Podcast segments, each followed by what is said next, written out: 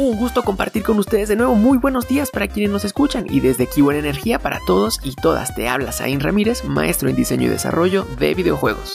En un momento en el que las nuevas costumbres de comunicación, ocio y cultura son dominadas y dictadas por el avance tecnológico y restricciones pandémicas, muchas familias se enfrentan al reto de incursionar en estas tecnologías. Sin embargo, y a diferencia de lo que algunos de nuestros miedos podrían hacernos creer, podemos encontrar en los videojuegos una gran herramienta para conectar con toda la familia, en especial con los más jóvenes de casa un reciente estudio de la Asociación Española de Videojuegos ha demostrado que compartir momentos familiares jugando videojuegos no solo refuerza el afecto y cariño entre los miembros de la familia, sino que también ayuda a aumentar nuestra autoestima, nuestro humor y nuestra confianza en el núcleo familiar. Así que toma nota porque aquí van algunos tips para jugar en familia. Si tienes en casa el juego Minecraft, debes saber que el eje de este juego es la creatividad y resulta perfecto para que los padres le enseñen a sus hijos o al revés a explotar su ingenio mediante la creación de mundos. Ahora, que para disfrutar juegos de cooperación y reta familiar podríamos pensar en el juego Overcooked o en el juego Rocket League o el mismo FIFA, disponibles para todas las consolas y plataformas, o Mario Party para Nintendo Switch. Estos juegos son ideales para preparar una botana o pedir una pizza y pasar un muy buen momento familiar.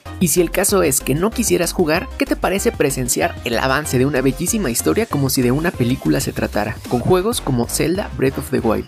Y si tus hijos ya son mayores, podrías participar en las decisiones que implican juegos como The Last of Us y convertirlo en un vehículo para tratar con ellos temas como los límites de la moral, los matices del bien y del mal o las motivaciones humanas, siendo perfecto para experimentar una relación más madura entre padres e hijos. Incluso puedes encontrar ya en México diversas plataformas y eventos digitales que organizan sesiones de juego en línea orientadas a padres e hijos, algo así como pasar una mañana de videojuegos en familia.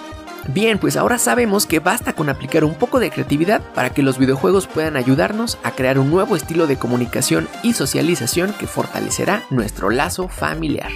Agradecemos a The Good Gamer por la información, a Kumu por el tema de fondo y nosotros nos seguiremos escuchando. Se despide Zain Ramírez.